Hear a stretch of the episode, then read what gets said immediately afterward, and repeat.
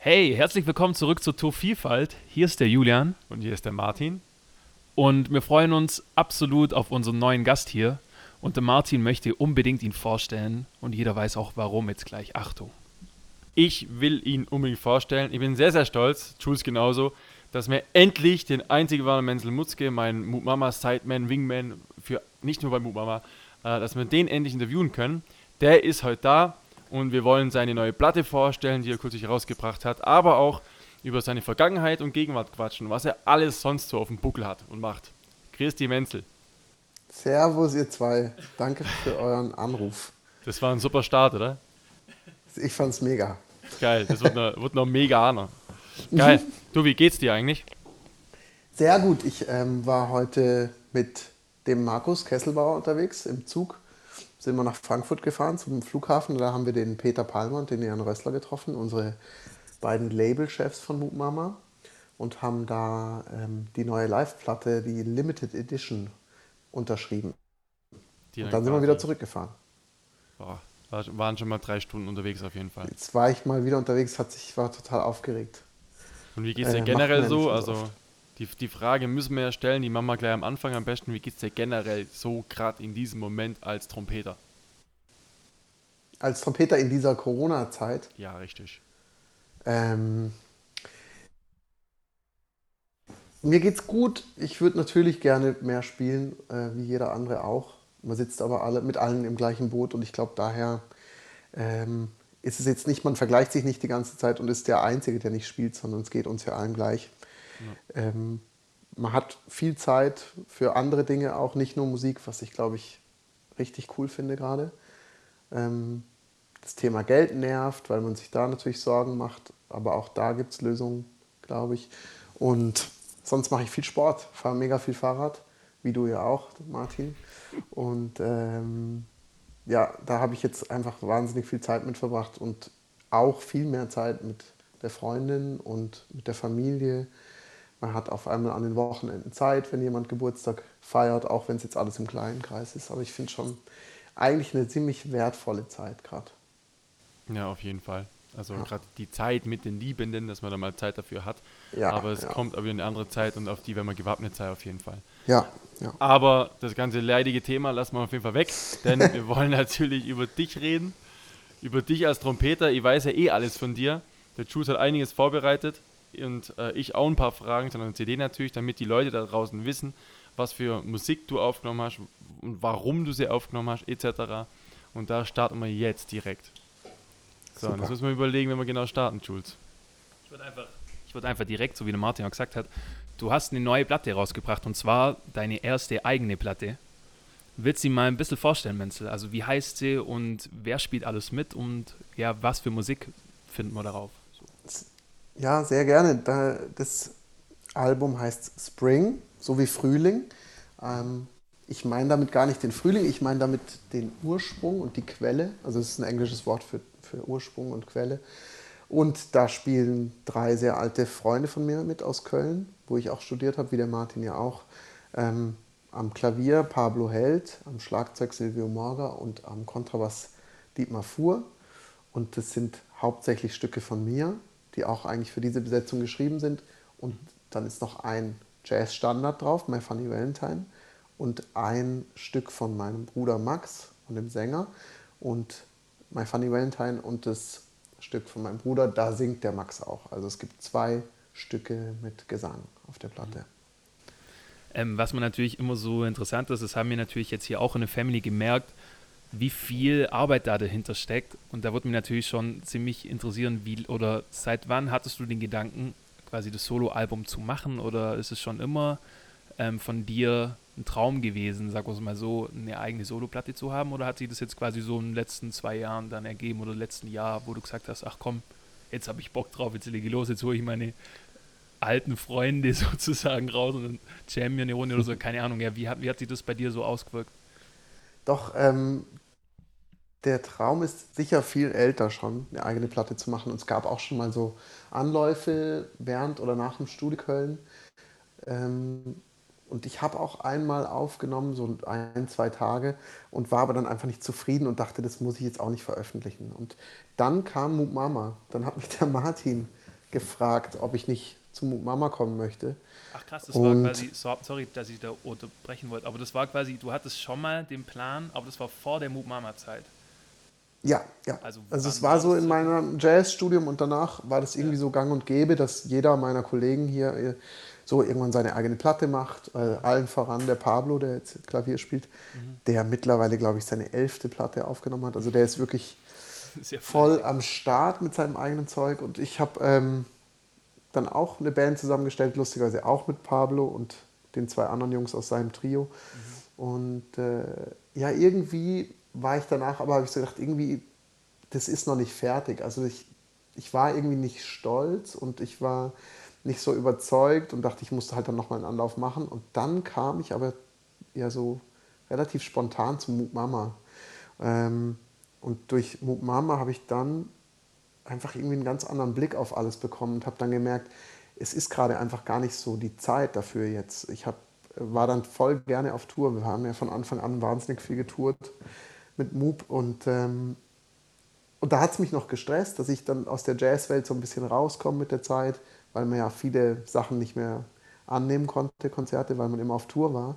Und dann so nach und nach kommt man so ein bisschen raus und kriegt aber dann auch einen anderen Blick drauf. Und dann habe ich mit einem guten Freund geredet, äh, mit dem Jason Seitzer aus München, der auch ein eigenes Jazzlabel hatte, der dann gesagt hat, hey Menzel, dann konzentriere dich doch jetzt einfach auf Moog wenn dir das taugt und wenn dir das Spaß macht. Und wenn du äh, Bock kriegst und richtig, richtig äh, Inspiration für deine eigene Platte, dann merkst du schon und dann machst du es halt dann, wenn, wenn die Zeit gekommen ist. Und dann sind wirklich sicher ja, fünf, sechs, nee, warte mal ganz kurz, sieben Jahre vergangen, bis ich es dann gemacht habe. Ja. Also viel länger, als ich eigentlich dachte, aber in der Zeit habe ich mich halt voll auf Moop Mama konzentriert und auf andere Bands, in denen ich so mitgespielt habe und Big Bands. NDR Big Band oder WDR Big Band und konnte das auch voll genießen. Und vor etwa zwei Jahren kam aber dieser Wunsch dann wirklich hoch, das äh, jetzt mal anzugreifen und dann wollte ich es auch richtig machen. Dann, also halt, die richtigen Leute fragen. Mhm. Entschuldigung, jetzt habe ich dich unterbrochen. Nein, nein, ich habe dich unterbrochen. Alles, alles gut. Nee, ich finde einfach das so mega interessant, weil man ja quasi in der heutigen Zeit, oder ich sehe es bei mir immer, wenn ich was umsetzen will, dann versuche ich das quasi halt direkt zu machen und werde da eher so ein bisschen unruhig. Aber du hast ja quasi dann quasi festgestellt, dass du selber wahrscheinlich als Bläser für dich irgendwie einfach gemerkt hast, du bist so nicht quasi auf dem Level, wo du dann eigentlich sein willst, wenn, wenn, wenn die Soloplatte machst, oder? Also so hört sich das an. Das war jetzt nicht, das lag jetzt nicht an der Musik, dass die nicht fertig war, sondern du hast für dich irgendwie so gemerkt, dass es nicht, oder? Ja, ich habe halt gemerkt, dass man müsste mit einer Band irgendwie auf jeden Fall ein paar Mal gescheit spielen, Konzerte mhm. spielen am besten, vielleicht so eine Tour und ähm, sich noch mehr Zeit dafür nehmen. Ich habe damals zwar auch eigene Stücke geschrieben und die auch live gespielt, aber mit der Band, der, mit der ich im, im Studio war, mit der habe ich einfach eigentlich zu wenig gespielt. Und dann fand ich, passt es einfach nicht so gut zusammen. Das Trio war voll eingespielt an sich, also Paulos Trio war natürlich schon perfekt irgendwie und dann mit meiner Musik hat das irgendwie so geclasht. Es hat auf jeden Fall nicht so funktioniert, dass ich dachte, das ist jetzt die Platte, mit der ich die nächsten Jahre quasi an die Veranstalter herantreten will. Mhm. Und äh, Pablo hat es genauso gesehen und dann, ja, dann habe ich mich irgendwie kurz mal davon verabschiedet. Und wie gesagt, mich dann in anderen Bereichen irgendwie ziemlich ausgelebt, also musikalisch. Ja. Und ich weiß nicht, man denkt wahrscheinlich nie, dass man jetzt, jetzt habe ich die nötige Reife. Ich wird wahrscheinlich, ne? Aber ja, ich bin jetzt doch echt ziemlich zufrieden mit dem, mit, mit dem Produkt, was rausgekommen ist, weil es von vornherein viel ernster war. Und äh, ja, irgendwie, irgendwie cool, dass es jetzt so geklappt hat dass ich jetzt dazu stehen kann, was da jetzt rausgekommen ist, auf jeden Fall. Ja, im Endeffekt hast du ja jetzt einen ordentlichen Stempel auch abgedrückt, finde ich. Also ich weiß dann ganz genau, das habe ich dir schon tausendmal erzählt wahrscheinlich, aber eben am Trompeterabend in Köln, als du gespielt hast, als ich dich das erste Mal spielen habe hören, habe ich gedacht, der Caleb muss eine Solo-CD machen. So, das muss eigentlich bald passieren. So, ja, weil, es, weil, es, weil es damals für mich einfach so war für mich halt, ich war genau mein, war das, was mein Geschmack getroffen hat, einfach so sehr emotional, mega schön, äh, nicht zu viel, eher wenig, aber das halt mit ordentlich Schmackes und mit ganz viel Emotion. So, und ich finde halt, dass jetzt genau was du gesagt hast, dass du wahrscheinlich so ein unterschwelliges Gefühl gehabt hast, es braucht noch Zeit, es muss noch reifen, es braucht noch Zeit und irgendwann kommt der Moment, wo man sich so weit fühlt und ich finde das Ergebnis jetzt, also ich durfte dich ein bisschen begleiten, einfach wirklich richtig, richtig gut. Also wirklich vom, vom Sound, vom Spielerischen, von, von den Band-Dings. So, ähm, aber wie war es jetzt für dich zum Beispiel, die Verantwortung über alles zu haben? Also wirklich, ähm, was für Songs schreibst du, ähm, was passiert im Studio, äh, wann soll es aufgenommen werden, wie war das für dich? Mhm. Also nochmal ganz kurz zurückzukommen, weil also da hast du, Martin, natürlich auch voll den Anteil dran, weil du immer wieder gesagt hast, Menzel, ich will eine Soloplatte von dir hören. Und ich habe dir immer gesagt, Martin, ich mach's noch, ich verspreche es dir und so.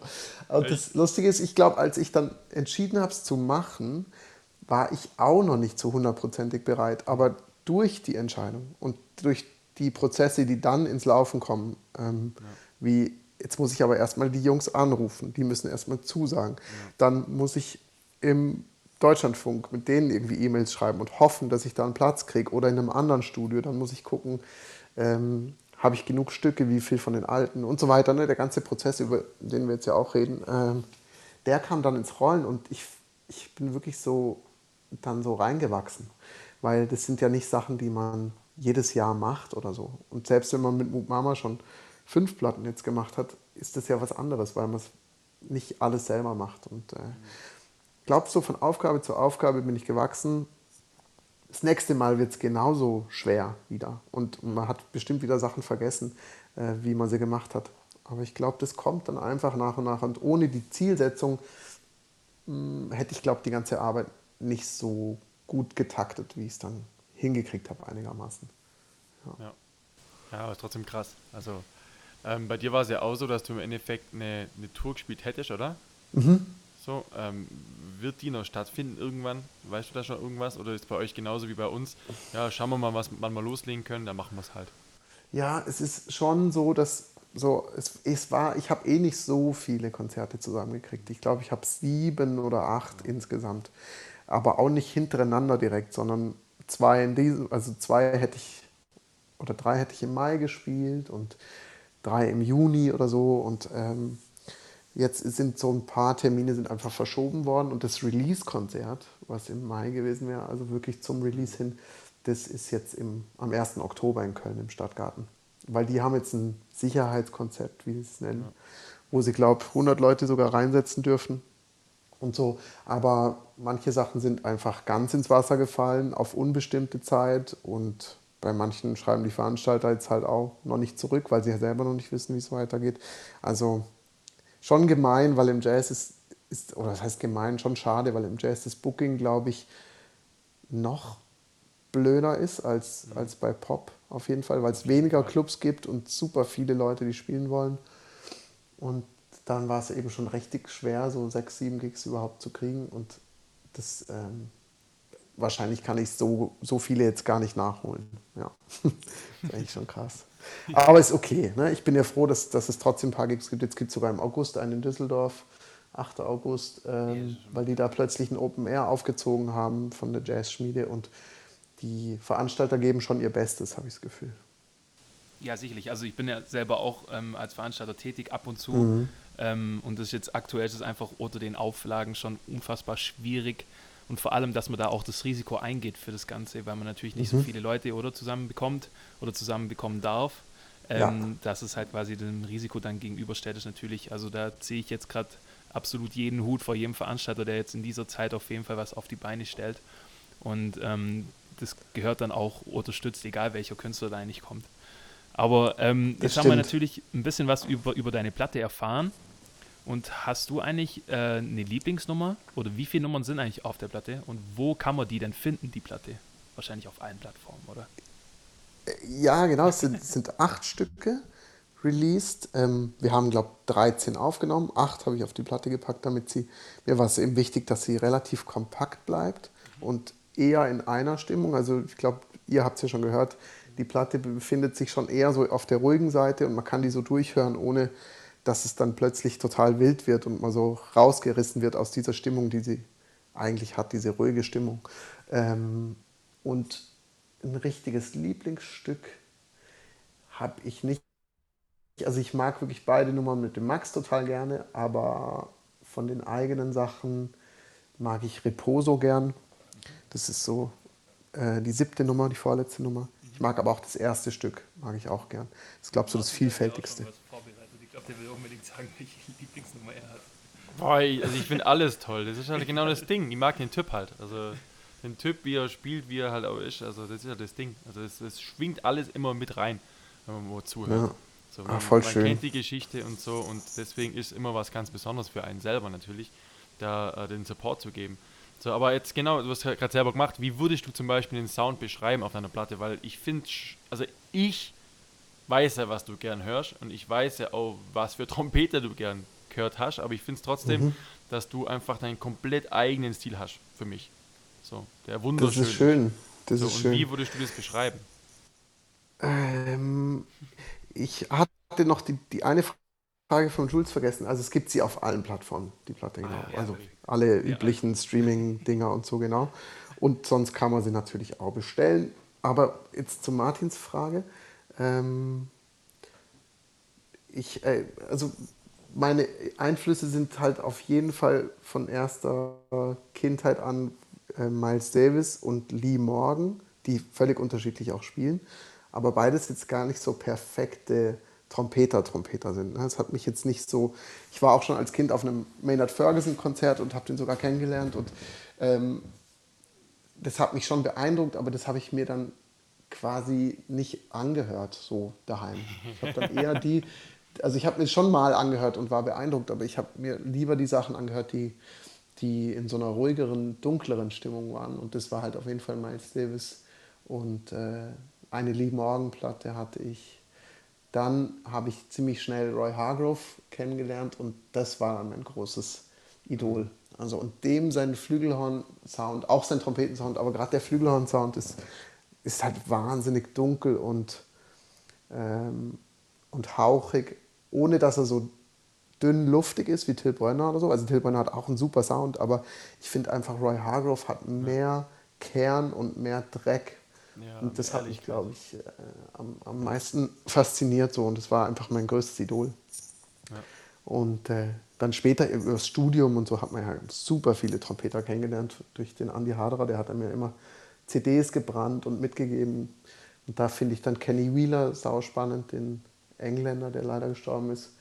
Ähm, spielt auch mehr Flügelhorn als Trompete. Also mich haben eigentlich immer die melodischen und lyrischen Spieler mehr, mehr beeindruckt als ein Arturo Sandoval oder ein Maynard Ferguson. Ja.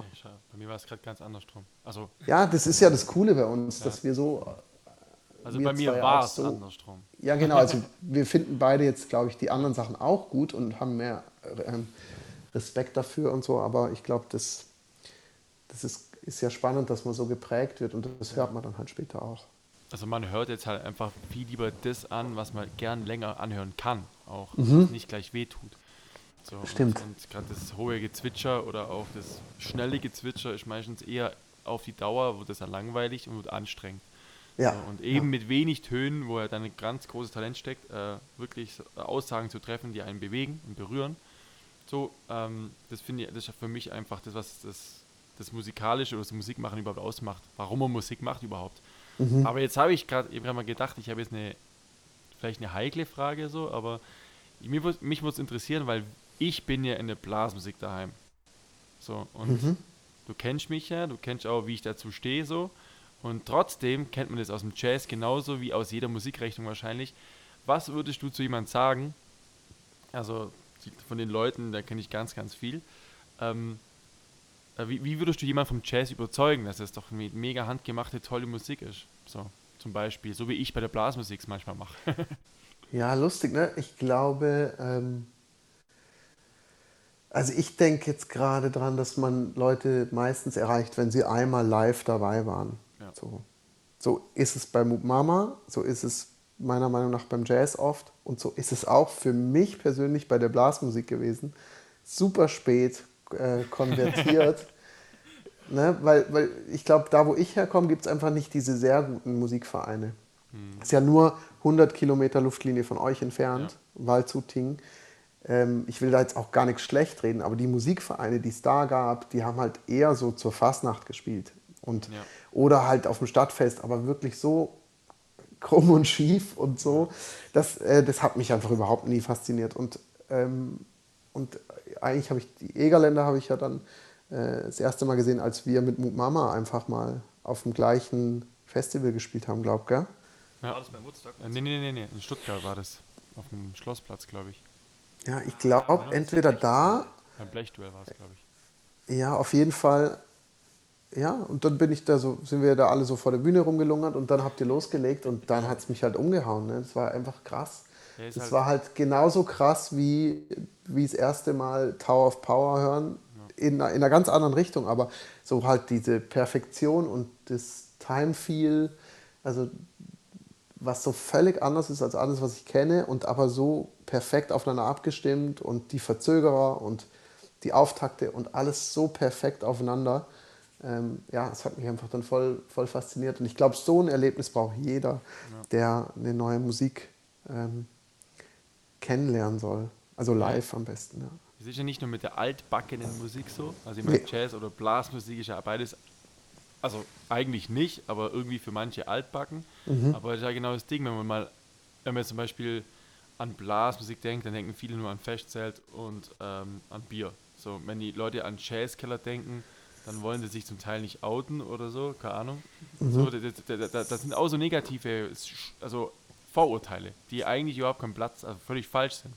So, und ja. dann, wenn man sich mal da reinbegibt, so, also ich war früher ja ab und zu mal im Jazzclub und habe dann natürlich gespielt, aber aber in Köln war ich dann des öfter im Jazzclub und fand es einfach nur mega geil, den Leuten dazu zu gucken, weil es einfach wirklich eine Energie hat, die man halt nicht auf keiner Popbühne findet, eigentlich, wenn man ja. ganz ehrlich ist. Ja. So, genau. Ja, ich glaube, das ist ein Zugang und der andere Zugang ist noch, ähm, das hat gerade der Pablo zu mir gesagt, er hat das Gefühl, ich würde es irgendwie schaffen, gerade durch meine Heimatverbundenheit und auch die Verbundenheit meiner Heimat zu mir. Also wir haben nämlich da im November gespielt mit meinem Quartett. Und das war zwei Abende hintereinander auf einmal ausverkauft, wo ich so dachte, in Ting, das interessiert höchstens die Freunde von meinen Eltern. Und dann war es halt richtig, richtig. Ja, nee, das war echt, war rappelvoll und alles ausverkauft. Und, also für Jazzverhältnisse total super. Und ähm, das ist, glaube ich, auch noch so, wenn, die, wenn, man, wenn man die Leute kennt oder die Leute einen kennen, dann sind sie halt viel offener und sagen, ah, der Menzel kommt mal wieder heim nach 15 Jahren spielt er seine eigenen Sachen, das interessiert mich jetzt doch und dann gehe ich da hin und das haben auch so viele Leute eine Platte bestellt danach und ähm, das war für die, glaube ich, auch nochmal so ein Zugang, einfach das Persönliche zu dem, zu dem Künstler. Mhm. Ja, das, merkt, das merken wir auch immer sehr, sehr. Also mhm. wir, wir, leben das Ganze natürlich auch so super persönlich, weil wir geben natürlich viel von uns Preis aus sozusagen. Aber ja. dafür kommt es einfach doppelt zurück und es macht einfach so Spaß, wenn man dann direkt die Rückmeldung von den Personen vor Ort dann hat. Ja. Oder auch einfach, ja, wenn, wenn man da nett die Nachrichten bekommt. Das ist einfach ähm, super persönlich und das ist ja, einfach sehr, sehr cool. Das motiviert das hätte auch, auf jeden Fall. Ja, voll. Hätte ich auch nie gedacht, dass das so, so fruchtet. ja. ja, hey, du hast jetzt ja gerade erzählt, du kommst quasi aus Waldshut-Tingen und wir würden voll gern, das machen wir eigentlich meistens mit unseren Interviewgästen, ein bisschen so die Biografie durchgehen ähm, mhm. weil es uns natürlich auch immer super interessiert, wie du überhaupt zur Musik gekommen bist. Ähm, mhm. Bei uns ist es ja re relativ klar, woher das immer kommt. Bei Menzel was übers Rennrad fahren. Und bei Menzel was übers Rennrad. Und deswegen wird es uns natürlich super interessieren. Also wann hast du, oder warum hast du eigentlich angefangen, Trompete überhaupt zu spielen? Und mhm. wann war es denn? Wann, wann, hast du begonnen? Also ich habe ähm, eigentlich angefangen mit Posaune, so mit acht.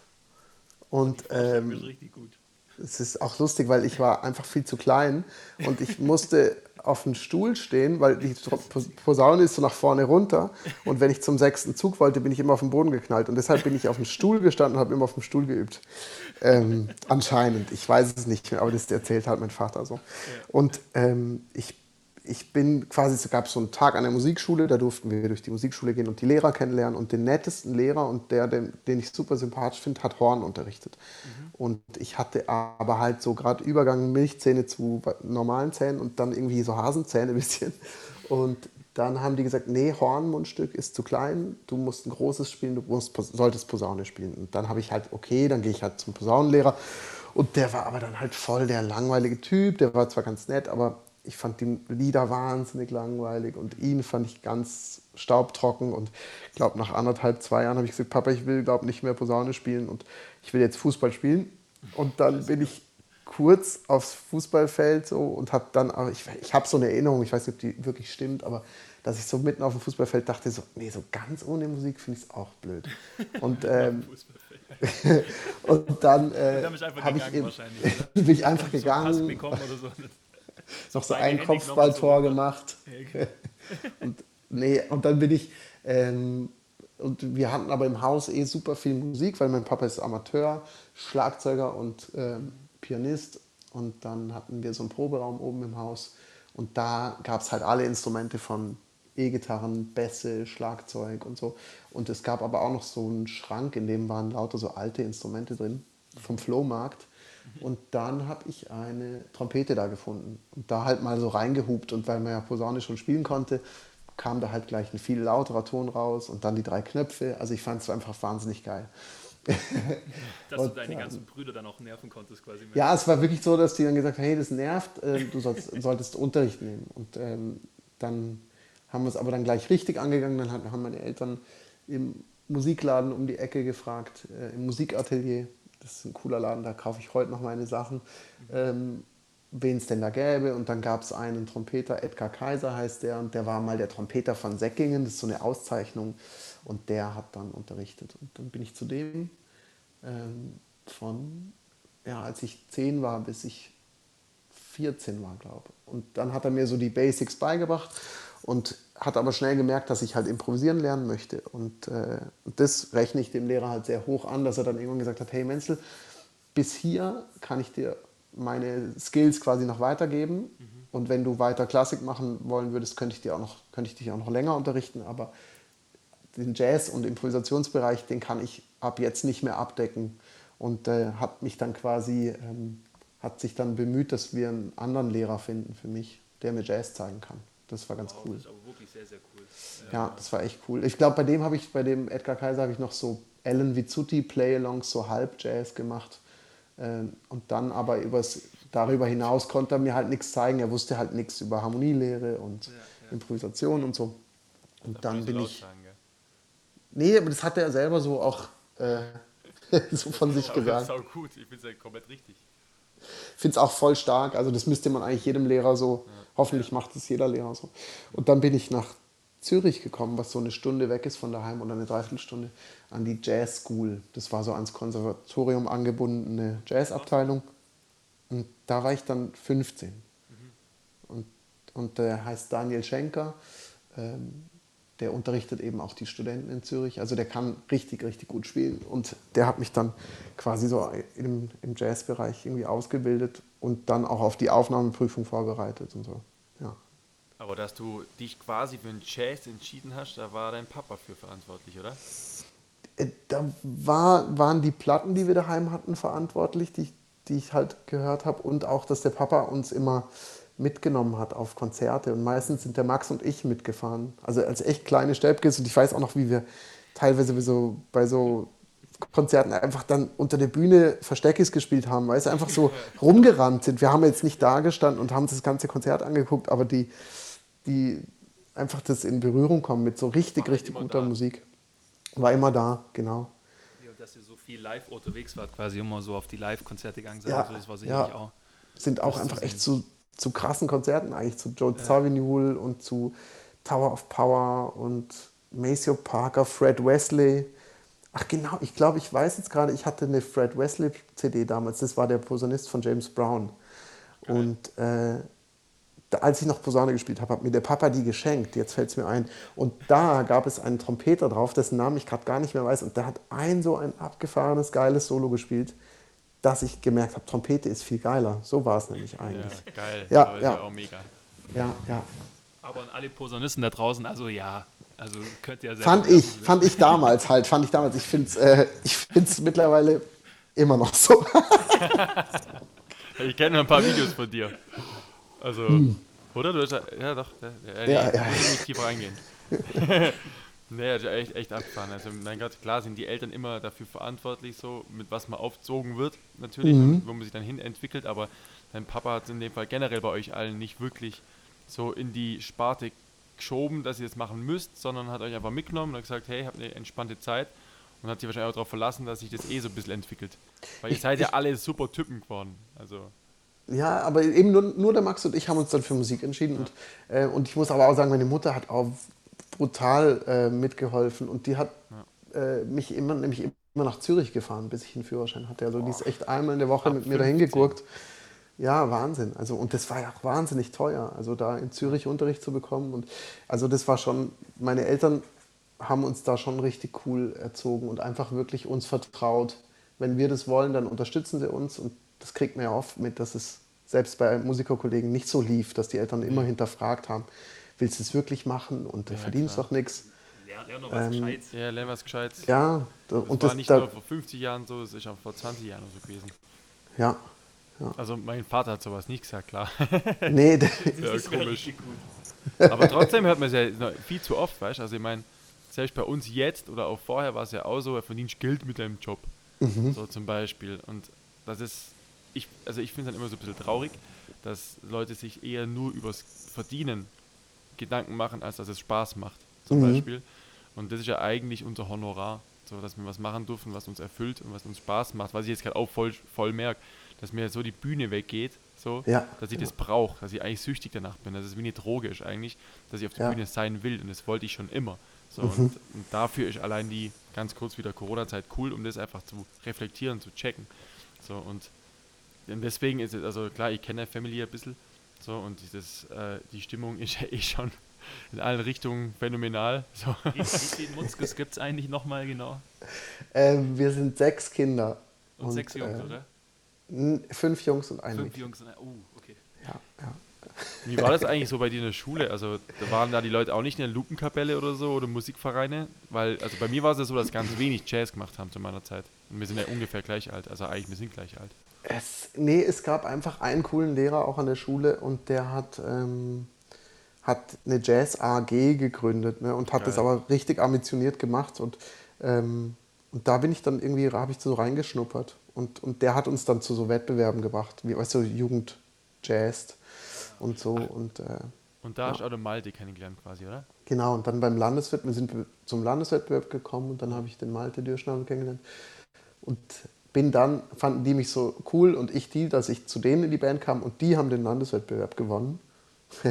Und dann sind wir zum Bundeswettbewerb gemeinsam, bin ich dann mit denen dahin und dann haben wir den Bundeswettbewerb gewonnen und äh, das war 2004, also gerade so kurz vorm Abi und äh, haben dann äh, so eine Woche Workshop und CD-Aufnahme in Köln geschenkt bekommen, im Deutschlandfunk. Und ich glaube, so kam das auch, da hat man die, die Leute aus der Jury waren auch Dozenten hier aus Köln. Und so kam, glaube ich, auch so die erste Verbindung zu Köln schon zustande.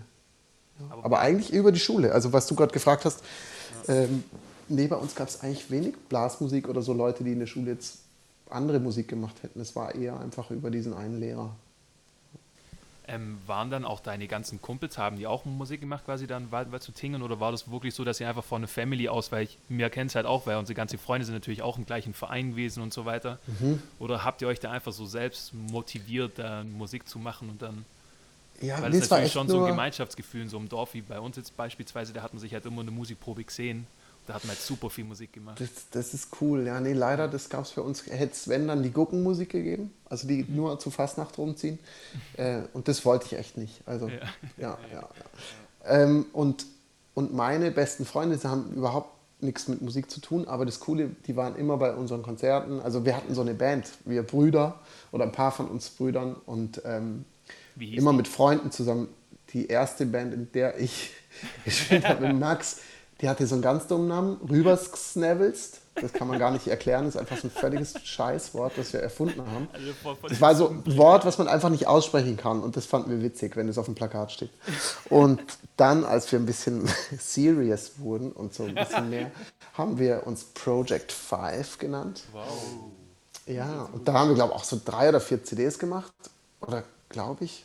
Und auch so, also richtig viel gespielt. Hat einfach an den Wochenenden in irgendwelchen Clubs und, und Tanzschuppen. Also wir haben gar keine Covers gespielt oder keine, keine Tanzmusik-Covers, sondern das, was wir Bock hatten, nämlich Tower of Power, Mace, Neville Brothers, äh, Maceo Parker und all diese geilen Funk- und Soul- und R&B-Sachen. Der Max hat Schlagzeug gespielt und gesungen und ich war halt quasi in der Horn-Section mit Posaune und Saxophon noch. Ja, das war cool. Und da waren, da in der Band waren halt lauter sehr gute Freunde und mit denen haben wir viel gemacht. Und meine anderen Freunde, die haben einfach das voll toleriert und, und es unterstützt, aber die waren keine Musiker. Mhm. Ja. Das waren dann quasi die Fußballer oder sonst was. Ja. Die waren Fußballer oder Basketballer oder so, aber also das war aber nie, weil du es jetzt gerade so gefragt hast, habe ich jetzt ja. überlegt, aber das war, gab da keine Trennung irgendwie. Wir waren einfach befreundet und ich mache Musik, die machen Fußball und es war trotzdem überhaupt nicht, weiß, war, war irgendwie trotzdem voll die geile Freundschaft mit allen. Ja. ja. wie, wie lange habt ihr das dann mit dem Project 5 gemacht oder wie, habt ihr die CDs dann selber aufgenommen oder wie habt ihr das damals gemacht? Mit, mit Project 5 haben wir eine CD, die habe ich letztens beim Umzug gefunden und ähm, mich voll belustigt, aber auch beschämt gefühlt, weil ich das Booklet aufgemacht habe und unser Gitarrist, der war Grafiker, der hat sowas zusammengestellt, der hat unsere nackten Hintern fotografiert und also mit den Beinen. Oh Gott. Und ich glaube, ich äh, erkenne deinen. Hat er, ähm, ja, ich glaube auch. Und dann hat er unsere Arme an die Seite dran gesetzt und die Köpfe wieder umgedreht, also das Gesicht nach vorne. ähm, also es war so ein, so ein Mann, der einfach als Oberkörper nur diesen Arsch hat. Unglaublich bescheuert. Und da stehen wir halt alle so auf diesem Booklet rum und oh, es sieht so bescheuert aus. Auch. Also wenn es niemand kauft, weiß ich auch nicht. Also mit Menzel hat ja. einen Spaß, mit, mit dem eine Woche lang auf Tour bist oder vier Wochen. Also da hey, da war ich, da war ich, äh, da war ich 16 oder so. Ich glaube, es ist vielleicht sogar noch nicht mal erlaubt. Vielleicht könnte ich dir jetzt noch nachträglich anzeigen. Unglaublich lustig, echt. Also und die, die, die Musik ist, ist lustig irgendwie halt, so voll Funk inspiriert und ähm, aber ich kann es mir, glaube ich, nicht mehr anhören, ohne mich krass zu schämen. Aber so ist es ja. Ich weiß nicht, wie geht es dir, Martin, wenn du Sachen von früher hörst oder auch Jules? Ähm, schämst du dich dann auch ein bisschen? Du, wir haben auch eine Ska-Band gehabt, die war total toll. Also die war wirklich toll, es hat echt Spaß gemacht. Also ich glaube nicht, dass sie mir mhm. jetzt, die hieß Escalation halt. Also yeah. weil wir halt ständig eskaliert sind auf der Bühne. Also wenn wir überhaupt spielen konnten. Natürlich. Mhm. Das war natürlich, äh, äh das, das Tourleben haben wir ganz stark gelebt damals. Ach, nee, aber ich würde, also ich glaube nicht, dass ich mich für irgendwas schäme tatsächlich. Also das war, also eben ein spielerisch auch nicht zum Beispiel. So, also okay. Also klar, man hört ganz klar, wo man damals war, wie weit man damals war. So und ähm, zum Beispiel finde ich witzig, dass man sich damals mehr traut hat als heute. Tatsächlich, mhm, finde ich. Das stimmt. So, weil man natürlich noch viel weniger Know-how gehabt hat als heute. Und heute verlangt man von sich selber noch mehr Perfektion. Mhm. So, und, und, und da zum Beispiel, das suche ich immer wieder mal, die, die, die jugendliche äh, Leichtigkeit. Naivität. Naiv mhm. Ja, genau, Naivität vor allem. Auch zu sagen, mir ist das total egal, dass ich mich nicht auskenne. Sag mir einen Akkord, ich versuche den zu verwischen im Endeffekt ja. so und das also mir war es damals schon wie heute eigentlich auch klar das musikalisch ist sehr wichtig aber das zusammen Musik machen fand ich viel viel geiler so den Spirit fand ich total ja, geil ja das stimmt das stimmt und den finde ich zum Beispiel bei dir da habe ich gerade äh, ich finde den Übergang ganz gut den bewundere ich bei dir zum Beispiel äh, wenn du Solos spielst, vor allem. Also das würde ich mal gern wissen, was in deinem Kopf vorgeht, wenn du solche Solos spielst, Diese wie Ruhe, sehr die, die Ruhe oder was denkt man sich da? So, also ich meine. Nackte Ärsche. ja, genau. Ich denke mir halt, ich, also mit, mit, mit zwei, ja. ich denke, ich denk, es ist gar nicht böse, sondern das ist für mich manchmal so, boah, wie weit runterfahren kann man eigentlich, dass man so schöne Solos spielen kann und auch sich so zügeln kann, weißt du? So, das kann ich ja gar nicht. Ich bin ja eigentlich sehr hektisch. So, und, und bei dir mhm. ist das, das würde mich einfach interessieren und die Leute draußen sicherlich auch. Also sehr schönes Lob, vielen Dank. Ähm, ich, also wenn im besten Fall, und es gelingt mir sicher nicht bei hohen Tempi oder so, wenn es voll abgeht, dann komme ich auch ins Hudeln und so. Und, aber im besten Fall spiele ich nur das, was ich kurz vorher auch höre. Oder ich warte so lange, bis mir was einfällt. Ähm, also kurz vorher heißt, du machst dir kurz also vorher weißt Gedanken. Du, ich, ich, na, ich spiele halt und dann mache ich eine Pause und wenn mir, wenn ich das Gefühl habe, jetzt passt irgendwie nichts, dann versuche ich auch nicht zu spielen. Das ist natürlich schon schwierig, gerade auch wenn man so ein kurzes Solo hat. Dann muss ja. man ja schon abliefern. Da kann man jetzt nicht immer auf die große Muse und die Inspiration warten. Aber im besten Fall spiele ich nur dann, wenn ich das Gefühl habe, ich kann jetzt auch was sagen. Ja. So. Ja, Boah, aber das ist, klingt natürlich jetzt auch ganz schön hochgestochen. Ne? Das, ich weiß, dass mir das auch oft nicht gelingt, aber ähm, ja, ja das ist schon das so ein Anspruch von mir, ja. dass man nichts spielt, was man, was man nicht zumindest zum ansatzweise fühlt. Ja. ja, eben. Und das ist, äh, hast du ja im Endeffekt voll in dir drin und das hast du auch trainiert über Jahre im Endeffekt. So anders kann es ja gar nicht gehen, eigentlich, oder? Also ich, ich mein, weiß es nicht. Ich, zum Beispiel so, zu sagen, hey, ich zügel mich, weil mir ist es wichtig, dass ich eine Aussage treffe, bevor ich mhm. zu hektisch mhm. werde. So, und das ist ja, das muss mir auch, also ich müsste es trainieren auf jeden Fall. Also ich, ich, oder halt, ich habe Phasen, wo es geht, einigermaßen. Eben, eben, du hast Ich habe Phasen, wo es nicht geht. So, wo ich halt mega hektisch bin, wo natürlich dann auch die Umwelt wahrscheinlich reinspielt. So. Aber, du, aber ich glaube, das ist auch, weißt du, so wie du jetzt weißt, wenn du erstes Flügelhorn spielst bei den Negerländern, ja. das ist, klar bist du noch aufgeregt und hast auch mal Schiss und so, aber du weißt, dass es in über 99 Prozent der Fälle über dein ganzes Leben jetzt betrachtet gut ging. Ja. Und das Vertrauen genau. in, so ein, in die Skills, die man hat, ich finde, das kann halt auch nur über die Jahre wachsen. Oder man ist halt ein Supertalent und hat krasses Selbstvertrauen. Und das habe ich nie nicht gehabt sonst. Und ich glaube, weil ich jetzt mittlerweile weiß, einigermaßen, dass, dass wenn ich ein Solo spiele, dass es keine Vollkatastrophe wird, das kann mir dann im, im, im richtigen Moment äh, die, die nötige Ruhe geben. Das, und die Ruhe braucht es halt wieder, um, um vielleicht eben so konkret zu spielen und nicht einfach aus Angst drauf loszudaddeln. Ja, ja ich meine, du, du schaffst halt wie wenig andere, die ich kenne, eben dein. Man hat das Gefühl einfach, du bist in der Trompete drin, weil äh, bei mir ist manchmal so, dass ich halt gucke, ja, jetzt spielst du ein tolles Solo, aber guckst, dass du danach immer noch fit bist. Ja, stimmt. So. Das, und bei äh, dir ist dann so, ich habe manchmal das Gefühl, wenn ich dich dann von hinten beobachte bei Mut Mama so, dass ich denke so, also ich finde es mega geil natürlich und ich kriege ein bisschen Gänsehaut, aber es ist auch so, Alter, der reißt gerade alles runter, was er noch in sich drin hat. So. Und das finde ich mega geil, weil das, das, das bringt dich ja an die Ebene so hin, irgendwas in dir drin, dass du, also man hat das Gefühl, du denkst an gar nichts anderes mehr, wie jetzt das geilste Solo zu spielen, das du spielen kannst in dem Moment.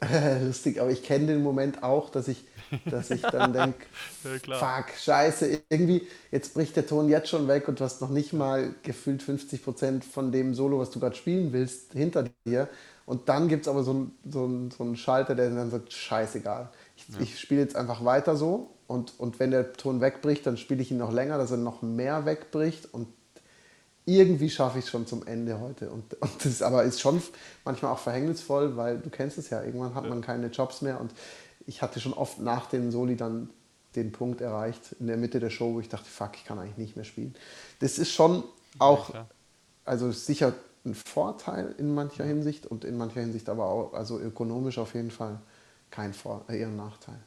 Ja. Dass ich dann so drauf scheiße. Auf das Trompeterische, da hätte ich selber gern manchmal irgendwie, ich hätte gern den gleichen Sound und die gleiche Intensität, äh, aber mit einer besseren Technik quasi. Ja, wir sind ja gerade, äh, wenn man jetzt nochmal zurückkommt zur, zur Biografie, sind wir jetzt ja gerade aktuell noch bei den Project 5 Jungs. und, und du bist quasi noch 16. Ähm, du hast quasi erzählt, du hast den Bundeswettbewerb gewonnen ähm, bei Jugend Jazz oder, oder wie hieß das? Mhm, mhm, das heißt Jugend Jazz, so wie Jugend musiziert ist das ah, auch so, okay. so ein ja. Ding. Mhm. Ja. Aber war das dann damals so ein einschlägiges Erlebnis, wo du dann gewusst hast, so alles klar, ich möchte Musik studieren, nach Köln gehen auch, weil du auch erzählt hast, da war der erste Kontakt mit Köln dann da irgendwie? Genau, es gab, gab halt gleichzeitig mit dieser Project 5 Geschichte ähm, diese Schulband und dann bin ich über diese Schulband zu einer anderen Band über den Landeswettbewerb eben gekommen. Äh, die hießen Jazz Attack. Aus Lörrach waren die. Das war halt so eine Stunde Fahrt mit dem Zug. Und dann bin ich dann ab dem Moment ähm, immer einmal die Woche noch nach Lörrach gefahren, einmal die Woche nach Zürich zum Unterricht und dann noch mit Project 5. Und in Lörrach, die Jungs, die haben sich mit Jazz einfach viel besser ausgekannt als ich. Mhm. Ich kannte halt so ein paar Jazzer und dann die ganzen Soul-Typen und so. Mhm. Und die kannten dann so moderneren Jazz und haben mir da mega viel gezeigt und auch jedes Mal CDs gebrannt. Und, mhm. ähm, und die waren sich alle schon total sicher, dass die Musik studieren wollen. Und mhm. alle von denen haben Musik studiert und bis auf einen sind jetzt auch alles äh, hauptberufliche Musiker. Mhm. Ähm, genau, und, und ich glaube, durch die Jungs ist mir dann klar geworden, war krass, da, da gibt es ja nochmal ein ganz anderes Level und mhm. ja, und dann habe ich mich auch erst so mit 17, glaube entschieden, dass ich jetzt Vollgas gebe und dass ich jetzt mich wirklich auf eine Aufnahmeprüfung vorbereiten will. Ja. Kannst du dich noch erinnern, wie, wie viel du da so früher geübt hast, so am Tag? Also ich kann mir noch bei Martin erinnern, ähm, bei ihm kam es weiß jetzt nicht, wie viel er geübt hat, aber mir kam es jetzt nicht so viel vor. Aber wenn ich jetzt mal überlege, weil du bist ja wirklich wöchentlich, bist nach Zürich gefahren, dann noch nach Lörrach, also jeweils eine Stunde immer. Also schon ein Wahnsinnsaufwand, was, was da einfach dahinter steckt. Ähm, aber kannst du dir noch erinnern, wie viel du da damals geübt hast, weil wir sicherlich auch viele junge Zuhörer haben? So. Ich würde schon behaupten, und das stimmt wahrscheinlich gar nicht, dass ich zwei bis drei Stunden gemacht hätte. Ich ja. glaube, dass ich teilweise, also dass ich mehr gemacht habe, als ich es im Moment mache. So. Wenn ich eine gute Phase habe, dann mache ich auch zwei, drei, vier Stunden am Tag. Aber damals war es schon sehr, sehr konsequent und, und eben die Freunde, die nicht Musiker waren, die Fußballer, äh, die erzählen mir das heute ab und zu noch, dass, dass sie mich besucht haben bei uns im Haus. Da war halt immer viel los und wir hatten immer viele Freunde da. Mhm. Und dass, wenn die aber ein bisschen zu früh gefahren wurden von der Mutter oder so, dann habe ich gesagt, hey, ähm, ich würde gerne noch schnell zu Ende üben. Und dann haben die sich unten auf die Treppe vor, vor das Haus gesetzt und äh, haben Kaffee getrunken und haben mir dann noch so eine Stunde zugehört. Und ich habe es anscheinend Stark. voll oft einfach noch durchgezogen. Und ich, ja. ich, weiß gar nicht warum, weil ich bin überhaupt kein leistungsorientierter Typ. Meine, ja, das hat äh, also, oder, es hat mir Bock gemacht und, ja. und, meine Eltern sind null leistungsorientiert. Eigentlich fast schon zu wenig, würde ich behaupten. Also mein Vater hat nie verstanden, dass man sich über eine Sieger- oder Ehrenurkunde freut oder so. Der hat gesagt, ja schön, wenn es dich freut, aber er hätte halt uns nie den Druck gemacht und genauso beim Musikmachen auch. Und vielleicht habe ich es einfach selber, weil der Max so herausragend schon gut gesungen hat und Schlagzeug gespielt hat und eh so eine Präsenz hatte, könnte ich mir jetzt so psychologisch nur vorstellen, dass ich als Kind wollte ich auch in was richtig rausstechen. Und das habe ich nur für mich gemacht und auch für meinen Lehrer damals, der recht streng war. Äh, irgendwie so ein Anerkennungsding. Ja. ja und auch Bock, natürlich auch Bock, klar. Ja, klar. Ja, eben, also ich meine, wenn man die Freunde eine Stunde warten lässt auf der Treppe, dann macht es ja einem richtig Spaß. Also das, das Teil zu spielen oder das zu machen, was wir da das machen klingt im Moment. voll asi, gell? Es klingt voll Kellerkindmäßig irgendwie, aber ich glaube, nee, ich habe es recht nee. gut verkauft. Die waren auch überhaupt nicht piss, die fanden es irgendwie auch schön. Und also, wenn jemand was gut verkaufen kann, dann du. Apropos, meine CD kostet. Ja, genau. ja. Genau. Ja. ja. da kommt der kleine Schwäble, gell? Oh, Baden. Aber Baden. ich schwäbel schon auch gern aus Spaß. Ja, ja aber das machen wir auf Tour nie. Nee. Zum Beispiel. Nee, Hoder. hey, war das dann einfach.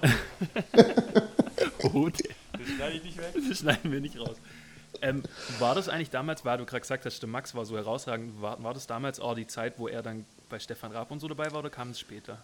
Ähm, das kam zu wir haben gleichzeitig Abi gemacht, auch wenn er drei Jahre älter ist, weil ich hochbegabt bin und sechs ähm, Semester übersprungen habe. Sechs Nein. Semester im Abi. Scheiße, jetzt ist aufgedeckt. Nein, ich habe ganz normal Abi gemacht mit äh, 19 und der Max hat über mehrere Schulen, der hat erst nur Hauptschule gemacht, hat dann kurz Schlagzeug und äh, Schlagzeug studiert an, der, an dieser privaten Schule in Freiburg. Und dann hat er gemerkt, ah, haben meine Eltern gemerkt, ah, der zieht es überhaupt nicht durch, der sollte lieber mal noch einen Realschulabschluss machen. dann hat er den gemacht in zwei Jahren und ist dann erst aufs Gymnasium. Und deshalb haben wir gleichzeitig Abi gemacht. Und ah, okay. zu unserem Abi ähm, ist diese Stefan Raab-Geschichte gewesen. Mhm. Und ich, und genau, bei mir war dann klar, ich will danach studieren. Bei ihm ist es einfach so von alleine plötzlich äh, passiert, dass er Profimusiker wurde. Der wollte eigentlich LKW Fahrer oder Polizist, der wusste es irgendwie auch nicht. Irgendwas werden. Ja. Ja. ja. weil das war ja schon, also weil ja, es mich auch so interessiert, wie das bei euch in der Family dann war, weil der Max war ja schon unglaublich präsent, oder? Der war ja dann beim Eurovision Song Contest dabei, keine Ahnung mhm. was. Wie war, wie war das da damals für euch oder für dich? Wenn man da kurz ja. drauf eingeht, die würde ja gar nicht so lange auf den Max eingehen, aber. Nee, nee gerne. Ähm, ja. ja. das war voll, das war alles wie in so einem komischen Traum. Also das ging so unglaublich schnell und ähm, und dann ging es ja so von 0 auf 1000, einfach so ganz mhm. schnell. Also der hatte ja dann so eine Berühmtheit zu dieser Zeit, ähm, die er ja jetzt ja so gar nicht. Jetzt ist es ja viel bodenständiger und viel breit gefächerter. Aber das ging halt voll durch die Decke. Dann stand plötzlich die Bildzeitung bei uns im Garten und so. Und das war wirklich ähm, spannend und, äh, und ganz komisch. Also irgendwie gar nicht so richtig zu glauben. Ja. ja. ich kann mir auch, also ich habe auch vor kurzem so einen kleinen Film gesehen, wo es auch, also da ging es eben über Max und da hat er auch, auch erzählt, dass es total verrückt war, dass er einfach dann von, ja, dass er einfach mit dem Helikopter rum, rumgeflogen wurde, dass er irgendwelche Fernsehtermine machen ja. konnte. Keine Ahnung, das war schon eine, eine Wahnsinnszeit sicherlich. Genau. Sicher, ja, ja. Krass, krass, Völlig krass. Passiert ist, ja. Mhm. Und ähm, ja. ja, also das, das war echt auch spannend, einfach auch, weil er das überhaupt überhaupt nicht wollte, sondern der Bassist von Project 5, der Matthias Tröndle, der, der, hat den Max einfach überredet, komm, in Düsseldorf steht so ein Container, Ähm, da kann man einfach rein, da steht eine Kamera und da singen wir, machen wir eine Nummer und, äh, und der Max hatte gar keinen Bock nach Düsseldorf zu fahren und so und, und, und der Matthias hat ihn dann echt überredet und dann haben sie es gemacht. Matthias hat Bass gespielt, Max hat gesungen und dann ist es halt so passiert, wie es passiert ist. Aber ja. wahrscheinlich war es gar nicht Gesinge, sondern es war das Cover von Project Five, was man Ich glaube auch, dass das geleakt wurde damals im Darknet. Im Darknet. Im Schwarzwald Darknet. Im Schwarzwald Darknet. Ja, aber dann, aber dann bist du quasi dann nach, nach Köln zu der Zeit. Und warum bist du nach Köln? War es bei dir auch aufgrund des Professors wie beim Martin? Oder? Genau, ich habe, ähm, dann hatte mich der Max da mit, mit Stefan Raab und so und dann mit den Heavy Tones und dann sind die Heavy Tones nach Tingen in unser Kaff gekommen und haben da auch mhm. gespielt mit Max. Mhm. Und da habe ich den Rüdiger Baldorf kennengelernt, den Trompeter von damals von, von Heavy Tones. Mhm. Und habe dem auch erzählt, dass ich jetzt studieren möchte. Und dann hat er gesagt, ja, musst eigentlich nach Köln, da studiert, äh, da lehrt mein Freund, der Andi, der ist da Professor und hat mir dann die Nummer vom Andi gegeben und ruft den doch mal an, dann könnt ihr mal eine Probestunde machen. Und so kam es. Und dann hatte ich mich aber noch in Berlin beworben, einfach damit ich wenigstens mich an zwei Schulen bewerbe. Ich habe mich dann mhm. sozusagen nur an den Besten beworben und hätte ich es nicht bekommen, wollte ich unbedingt Instrumentenbauer lernen in der Schweiz, in Aarau bei Inderbienen, wo ich auch mein Instrument damals habe machen lassen, weil der Roy Hargrove das gespielt hat. Ja, genau. Ach krass, das wusste ich jetzt gar ja, nicht. Martin hat gerade ganz, ganz komisch geschaut. Also, guck, da kriegt man immer neue Geschichten. Also ich glaube, das ja, hast das, du noch nicht, nicht, erzählt, oder? Es war so, dass ich, dass ich ja so ein Roy Hargrove-Fan war, dass ja. ich rausgefunden habe, ach, der hat seine Trompete aus Aarau. Und Aarau ist von uns ja. 40 Minuten weg. Und dann habe ich rausgefunden, ach geil, die gibt es und die kann man da bauen lassen. Und es dauert zwar neun Monate, aber kostet auch 5000 Franken. Und ich war halt 16. Und dann habe ich in der Tankstelle gejobbt und habe einfach das Geld da verdient, bis ich es hatte. Und dann bin ich nach Aarau gefahren und habe diese Trompete gekauft. Das war obergeil. Genau. Das ist ja, so. mega, das ja ziemlich lange gejobbt in der Tankstelle wahrscheinlich. Also ich habe lange da gejobbt, zwei Jahre oder so, ja. ja. also wirklich. Also ich habe wirklich da zwei Jahre so als, als Schuljob für meinen Führerschein und so und richtig beschissener Job, wirklich unglaublich. Das war, war bei dir auch so, dass der Papa gesagt hat, wenn du das haben willst, dann musst du verdienen ja, ich glaube, hätte ich jetzt wahnsinnig gebettelt oder hätte ich es vielleicht ja. auch. Also die waren schon großzügig, meine Eltern, ja. aber ich wollte das auch irgendwie selber. Und das, ja. das war auch geil. Das war echt, das war ein, war ein cooles Gefühl dann. Ja. Was, Hast du die Trompete noch? Also spielst du die auch heute noch oder hast du jetzt eine Nee, die habe ich dann im Studium irgendwann verkauft, weil, weil der Andi immer gesagt hat, hey Menzel, die, die klingt schon super, aber die wäre selbst mir zu schwer, um damit ah locker durch einen Abend zu kommen. Die hatte einfach eine Large-Board, dicke, dicke Bohrung und dicke, äh, wie sagt man, dicken Schallbecher mit viel Material dran. Mhm. Äh, da musste man halt richtig reinknallen, dass ich, ja, und ich hatte eigentlich gar nicht die Ausdauer dafür. Ich hätte und dann habe ich mir eine alte Bach dafür gekauft. Also ich hatte sofort einen Käufer für die Innerbienen, weil eben diese Warteliste so lang war. Ach, und habe überhaupt keinen Verlust gemacht ne, in den yes. paar Jahren. Das war super. Ja, da kommt der Schwab raus. Da kommt der Schwab Da kommt der Schwab. Und dann habe ich mir für ganz wenig Geld eine Bach Mount Vernon aus den 50ern gekauft. Die habe ich dann ewig gespielt und jetzt spiele ich ja eine Yamaha. Und äh, also ist auf jeden Fall war es ein Instrument, was mir nicht leichter gemacht hat. Aber wenn wir jetzt gerade bei der Thematik sind, weil ja viele Trompeter sicherlich auch zuhören, was für ein Mundstück spielst du denn, Menzel? Ich spiele eins ein vom, ich spiele ein Mundstück von Martin, was der Martin vom Jörg Brom hat. Und ähm, ich weiß gar nicht, ähm, ja, auf jeden Fall, das ist ein Bob Reeves 43. 43 S. Ja, genau. S. Und jetzt habe ich ein 43 M. Das ist ein bisschen tiefer. Ja. aber du bist ja auch jemand, der sich nicht wirklich viel Gedanken macht, was das Mundstück nee. ist. Also, nee, nee. das war vorher mit dem tiefen Mundstück genauso wie jetzt, nur es ist halt für dich ein bisschen einfacher. Genau, man kommt besser über den Abend. Also es ist schon schön, wenn man es sich leichter macht. Ja, ja voll. Zurück nach Köln. Ähm, du hast ja gerade erzählt, du bist dann in Köln gelandet durch einen Rüdiger Baldorf. Und äh, in Köln hat der, der Kollege links neben mir auch studiert. Und das, jetzt würde es mich natürlich total interessieren, wie ihr euch eigentlich kennengelernt habt. Wart ihr im gleichen Semester oder wie war das bei euch? Martin. Ja. Du kamst später, also eigentlich du kamst später als ich. Ja, genau. Menzel war, glaube ich, zwei Jahre vor mir drin. Also ist ja egal. 2004 Auf, bin ich. Ja, äh, genau. Ich war, ah, 2008 war ich. Uh. Ah, genau, genau. Es war so, dass du äh, fast fertig warst. Und es war genau so. Da gab es immer im Semesteranfang gab es immer das in Raum 150 quasi das Zusammenkommen äh, quasi der Start ins, ins Semester, wo dann alle da waren. Und dann war der Raum schon ziemlich voll. Und dann kam der Menzel reingestolpert. So mit dem, äh, wie heißt, wie ist er nochmal, dein Mitbewohner, also der Dings, auch Trompeter. Silvio? Äh, nee, Nein. der Lennart. Der Lennart, wenn wir Lennart. Und der Menzel hat halt einfach wieder in kürzester Zeit den ganzen Raum unterhalten und hat sich, also Lennart war neben mir dann und dann Menzel. Und ich habe gedacht, was ist das für ein Typ, ey? Das ist ja krass. Also, der muss ja wichtig sein, der bestimmte Präsident hier. So, nee, also war, jeder hat einfach nur lachen müssen. So, und äh, kennengelernt habe ich den Menzel dann eigentlich erst bei einem, eigentlich bei einem, beim, beim Trompeterabend so richtig, glaube ich. Zum Klassenabend. Das war ein Klassenabend und dann warst du irgendwann mal auf einem Jazzkonzert auf jeden Fall, also auf einem Big Band Konzert von der Convention, wo du dann zu mir herkommen bist im Endeffekt, wo wir dann so ein bisschen ins Reden kommen sind. So und äh, wir haben uns eigentlich ziemlich schnell gemocht irgendwie. Und dann war es auch so, dass ich, äh, ich glaube, ich wollte von ihm so ein bisschen Unterricht haben, was Jazz angeht. Äh, genau, dann bist du immer gern- zu mir. Genau, wir sind eigentlich, also in der, in der Woche haben wir uns bestimmt zwei oder dreimal getroffen. Ich bin zu ihm gekommen meistens. Da haben wir dann Käse gegessen, Wein getrunken und ein bisschen Quatsch gemacht, aber halt auch Trompete gespielt. Also ich habe da von Wir haben sehr, sehr erst gelernt. Trompete gespielt, dann Käse gegessen, dann war ich jetzt Punkt. Was mich jetzt aber total interessieren wird, Menzel, wie hast du die Geschichte wahrgenommen, wie du Martin kennengelernt hast? Ja, ich glaube schon, dass ich diese Geschichte da im Raum 150, äh, dass ich schon gesehen habe, dass der dass es bei ihm im Kopf rattert, was ich für ein Typ bin.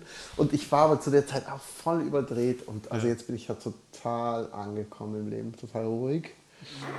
Ja, aber besser. Nein, nein, Quatsch. Aber ähm, das war auch sowieso eine aufgedrehte Zeit. Und ähm, ich glaube, ich habe dann auch noch gedacht, ich müsste so missionieren und allen erzählen, auf was sie achten müssen, wenn sie jetzt hier anfangen. Und bloß nicht das und ja das und, und so weiter. Und ähm, Das war aber gut. Das war Ja. aber gut. Ich weiß, äh, das, das wollte ich nur sagen, genau, das habe ich vergessen, sorry, Menzel.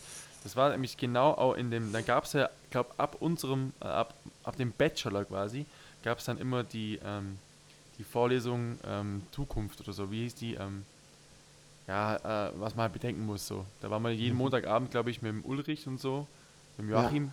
Und dann da gab es immer so einen Festredner. Und da war es dann auch so eben, das hat mich dann eben beeindruckt von Menzel. Da habe ich ihn von der anderen Seite kennengelernt, dann direkt danach eigentlich. So, äh, Menzel, du bist bald fertig, erzähl mal den, den Neuen, so auf was sie achten sollen. Das, was du gesagt hast. So, dann hat der Menzel gesagt, ähm, passt auf, geht wirklich in jede Session oder in so viele Sessions, wie es nur geht, weil die vier Jahre sind schneller vorbei, als ihr gucken könnt. So, weil er dann ist jetzt schon fast fertig war so.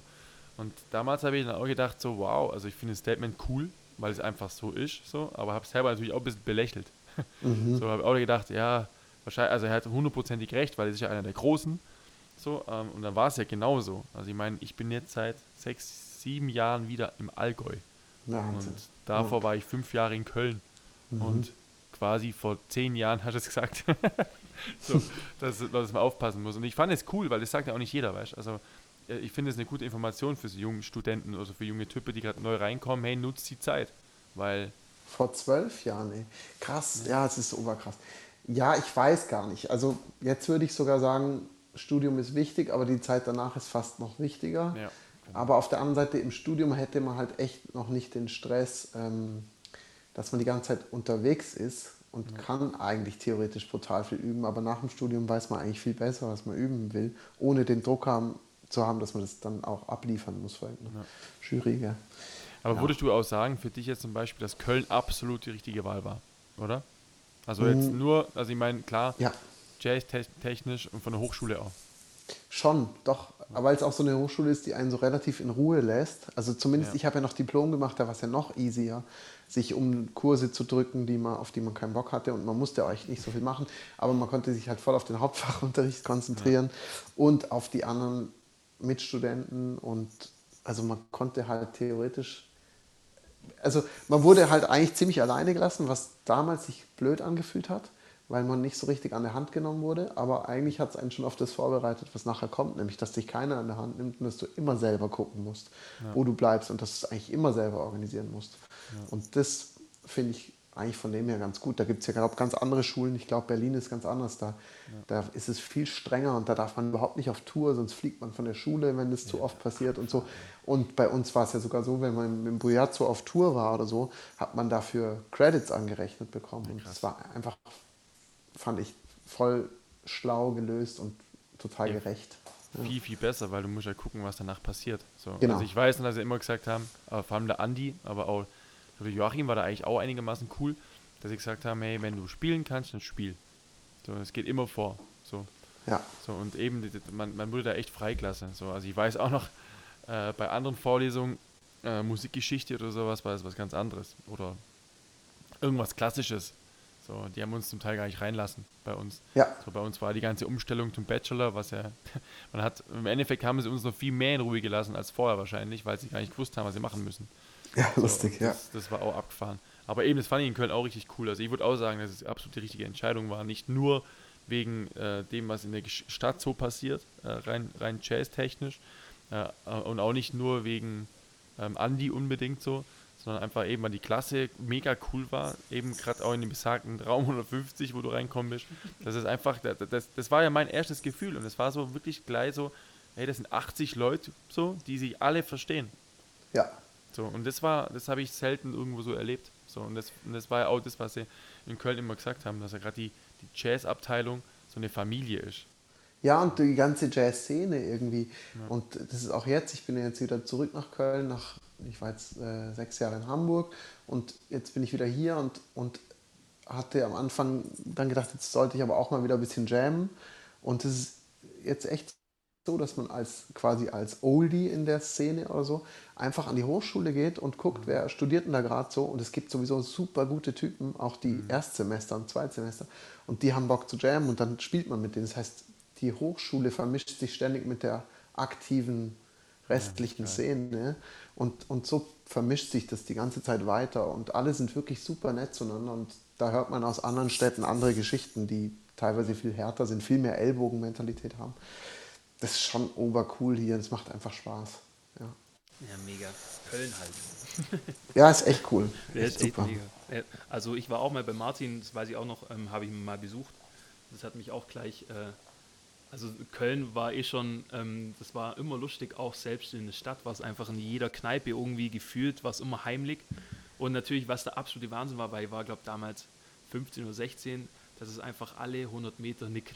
Wie hieß das Späti? Oder? Kiosk. Ja, genau. Kiosk, hier heißen die einfach Bütchen. Man, ja, genau, wo man einfach direkt was, ja, was zu trinken kaufen kann. Und das war die einfach in Köln schon allein so sympathisch damals zu der Es Zeit. ist schon ein, genau, es passiert super viel auf der Straße, auch, Ja. glaube durch diese Kioskkultur. Ja. Und ähm, als Student eh super, weil man nicht viel Geld ausgeben muss und trotzdem unter Leuten ist und sich betrinken kann. Und, Genau, und ähm, halt alles oder auch so offen ist. Also die Leute, die Ja. gehen sich irgendwie gegenseitig nicht auf den Sack, habe ich so das Gefühl, da in der Stadt. ja, Ja, das macht echt, einfach, echt eine coole, Stimmung.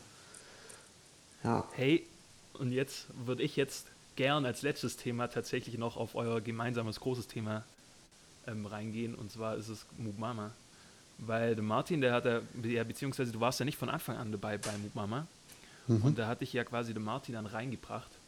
Und ähm, weißt du noch, warum du Ja gesagt hast zu Moop Mama? Kann, kannst du das Gefühl irgendwie noch Revue passieren lassen? Ja. Oder, ja. Auf jeden Fall, auf jeden Fall. Ähm, es war so, dass, dass der Philipp Staud, mein Vorgänger bei Mama, einfach aus privaten Gründen aufhören wollte. Und dann war die Band relativ kurzfristig so vor der Entscheidung, shit, wir haben bald eine Tour ähm, durch recht viele Clubs in Deutschland und uns fehlt der zweite Trompeter. Und dann hat der Martin mich ins Spiel gebracht und dann haben wir gesagt, cool, wenn der Bock hat, dann soll er kommen. Und dann hat Martin mich gefragt und hat eh schon viel von Mama erzählt und ich habe es mir aber bis dahin überhaupt nicht angehört, weil ich echt nicht so offen war in der Zeit für so poppigere Sachen. Ja. Ich war echt so krass in der Jazzschiene und auch so ein bisschen, ja, das haben manche Jazzer an sich und ich hatte es auch an, an mir so, dass ich so recht betriebsblind wurde und, und genau und dachte, es gibt nichts anderes außer Jazz und alles, ja, egal. Ich habe jedenfalls dann gesagt, okay, ähm, ja, du kannst mir ja mal die Aufnahmen geben. Und dann war es aber so, dass es recht schnell gehen musste. Und dann waren es auch bestimmt 20 Stücke und so, die man dann auswendig lernen sollte. Und dann aber auch noch eine kleine Arbeitsphase in Osterloh vor der Tour. Und dann habe ich mir das einigermaßen drauf geschafft, aber eigentlich so richtig konnte ich es dann noch nicht. Und dann bin ich da nach Bayern gefahren, dann haben die Jungs mich abgeholt und dann war ich noch total skeptisch einfach. Also ich wusste einfach noch nicht, was passiert. Es war klar, dass ich diese eine Tour spiele und dafür gab es auch schon festes Geld und so. Ich glaube, ich habe auf der Tour auf jeden Fall am meisten verdient, weil Mama zu der Zeit ja echt noch fast auf Null rauskam. Und dann haben wir zusammen geprobt und ich fand es cool, aber auch wahnsinnig anstrengend, weil ich immer Schiss hatte, dass ich das nicht kann in den drei Tagen, wenn es auf Tour geht und so. Ähm, ja, also es war irgendwie, ich habe mich gleich gut mit allen verstanden äh, und mich auch willkommen gefühlt, aber es ist schon krass, wenn du in so einen, dann waren es neun Leute, in so einen Haufen reinkommst, der schon mhm. voll die fast schon so eine Art gemeinsame Religion sich aufgebaut hat. Also es kam mir teilweise auch so ein bisschen sektenmäßig vor, dieses, ähm, dass erstens alle nackt sein mussten beim Proben. nein, Quatsch. Jetzt erzähle ich Quatsch. Das hätte dir gefallen. Das hätte, dir gefallen. das hätte mir halt, nein, äh, nein, nein, Quatsch, gar nicht. Es, war, es kam mir tatsächlich so ein bisschen oh, sektenmäßig. Das wäre richtig seriös kommen. äh, nee, aber das äh, kam mir auf jeden Fall krass vor, wie sehr die Jungs an das Projekt geglaubt haben, was für mich ja noch gar nichts, äh, ich wusste noch gar nicht, um was es eigentlich geht, weil die Proben sind wie bei jeder anderen Band auch anstrengend. Vielleicht sogar anstrengender, weil es basisdemokratisch ist. Also, ja, genau. Und dann war ich noch echt so, ja, mal gucken, wie, wie das wird. Und dann sind wir, glaube ich, ich glaube, mein erstes Konzert war Frankfurt Brotfabrik. Mhm. Und äh, und dann ist genau das passiert, was der Martin mir immer prophezeit hat, nämlich dass wenn du einmal die Energie abkriegst, die da abgeht auf der Bühne und vom Publikum zurückkriegst, dann, ähm, dann bist du quasi mitgehangen, mitgefangen. Und so war es dann auch. Ich fand das Konzert zwar mental wahnsinnig anstrengend, mir das alles auswendig zu merken und habe auch nicht alles hingekriegt, aber die Energie, die halt da oben stattfindet, und da muss ich euch ja nichts erzählen, die ist einfach enorm und das Publikum war geil und plötzlich kam dieses Gefühl wieder, was ich ja früher von Project 5 hatte, dass wir vor tanzenden Leuten spielen, mhm. was ich über die ganzen Jahre im Jazz ja voll verloren habe. Und äh, ja, und dann hat es wie Klick gemacht und dann habe ich eigentlich, glaube schon nach dem ersten Konzert gedacht, okay, ich glaube, nach der Woche sage ich ziemlich sicher zu. Weil, also, ja. So am ersten Abend quasi. Das war, glaube ich, kurz. Ja, also, aber da habe ich es, glaube ich, noch nicht öffentlich gemacht oder habe es vielleicht auch nur Martin gesagt, das weiß ich nicht mehr. Nee, nee, nee. Du hast, du hast, ähm, das war wirklich also eine Woche später in Berlin. Kurz vor der Bühne ja. gesagt, Jungs, weil wir haben nicht schon ein bisschen Druck gemacht, definitiv. Wir haben immer gesagt, ja, wie schaut's aus? Hast Bock, so natürlich ähm, manchmal spaßig, manchmal ein bisschen ernsthafter. Mhm. So, aber ich weiß noch, dass du dann so, ja, ja, ich bin dabei, komm, lass uns hochgehen. Lass uns hochgehen. das, das war in Berlin, weil, weil ich ganz sicher, weil ich fand es mega geil.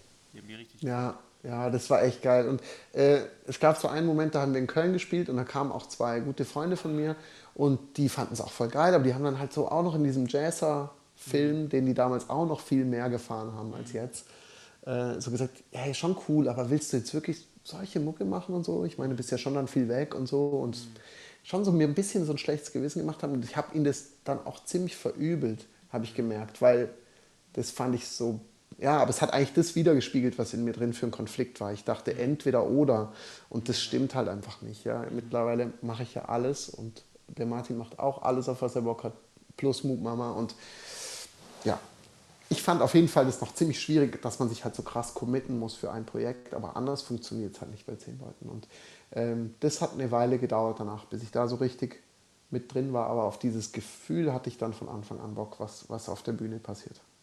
Und über die Jahre wurden ja die Jungs eh mega gute Freunde und teilweise auch beste Freunde, so wie Martin. Und das ist, ja, das ist natürlich unersetzlich, wenn man dann mit so, solchen Leuten arbeiten und spielen kann.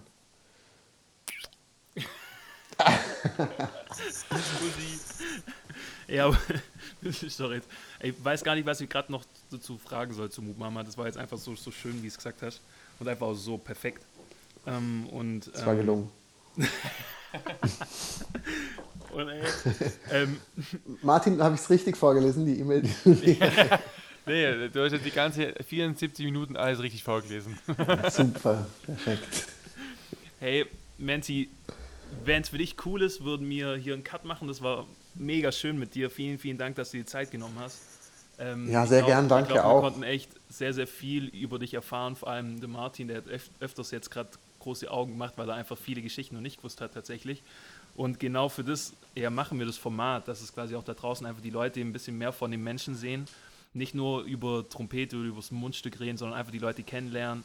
Ähm, und ja, dass man einfach merkt, dass man auch einfach alle ein gemeinsames, äh, ja, eine gemeinsame Passion haben. Und zwar ist es einfach die Musik, egal was für Genre, sondern halt komplett vielfältig, so wie du jetzt auch am Schluss gesagt hast. Dass es, ähm, du hattest auch die Jazzbrille auf, so wie es auch da draußen oder mir auch äh, früher sicherlich die Blasmusikschiene oder sonst was mhm. auf die Brillen drauf gehabt haben. Aber das macht es einfach, die Musik ist so vielseitig, jede Art von Musik ist einfach unglaublich schön. Gerade auch, wenn man es live hört, ist es einfach immer, immer was ganz anderes. Ja. Und deswegen ähm, fanden, also das Schlusswort war einfach perfekt. Ja, hey, vielen Dank. Und die, die, man, wie, wie der Schuster gesagt hat, bei jedem Podcast war es eigentlich so, dass man am Schluss immer so weit war, dass man gesagt hat, ja, man muss einfach die Vorurteile liegen lassen und sich einfach manchmal in das, äh, in Anführungszeichen, kalte Wasser setzen und schauen, ah, ist das vielleicht wirklich so schlimm oder denke ich es einfach nur, obwohl es gar nicht so ist. Ja. Sondern dass man wirklich mal, was man heutzutage kann, wie bei Spotify oder Bandcamp zum Beispiel, dass man die Künstler unterstützt, direkt bei den Künstlern einkauft und direkt dort auch einfach den Geschmack abcheckt. So. Trotzdem ist ja. live immer was anderes wie auf der Platte, so, aber trotzdem hat man heutzutage alle Möglichkeiten zu checken, ist das was für mich oder vielleicht doch nicht. Aber der endgültige Schluss kann man erst ziehen, wenn man mal bei dem Konzert war. Genau, ja. ich fand es auch mega toll, Menzi, dass du dir Zeit nochmal hast. Ich weiß, dass wir noch viel mehr reden könnten. Ich weiß auch, dass wir noch, noch mal einen Podcast machen werden irgendwann, hoffentlich, weil wir müssen alle deine Talente abdecken. Unbedingt. Äh, ich fand es mega interessant, ich fand es mega toll und freue mich sehr darauf, wenn wir uns wieder sehen.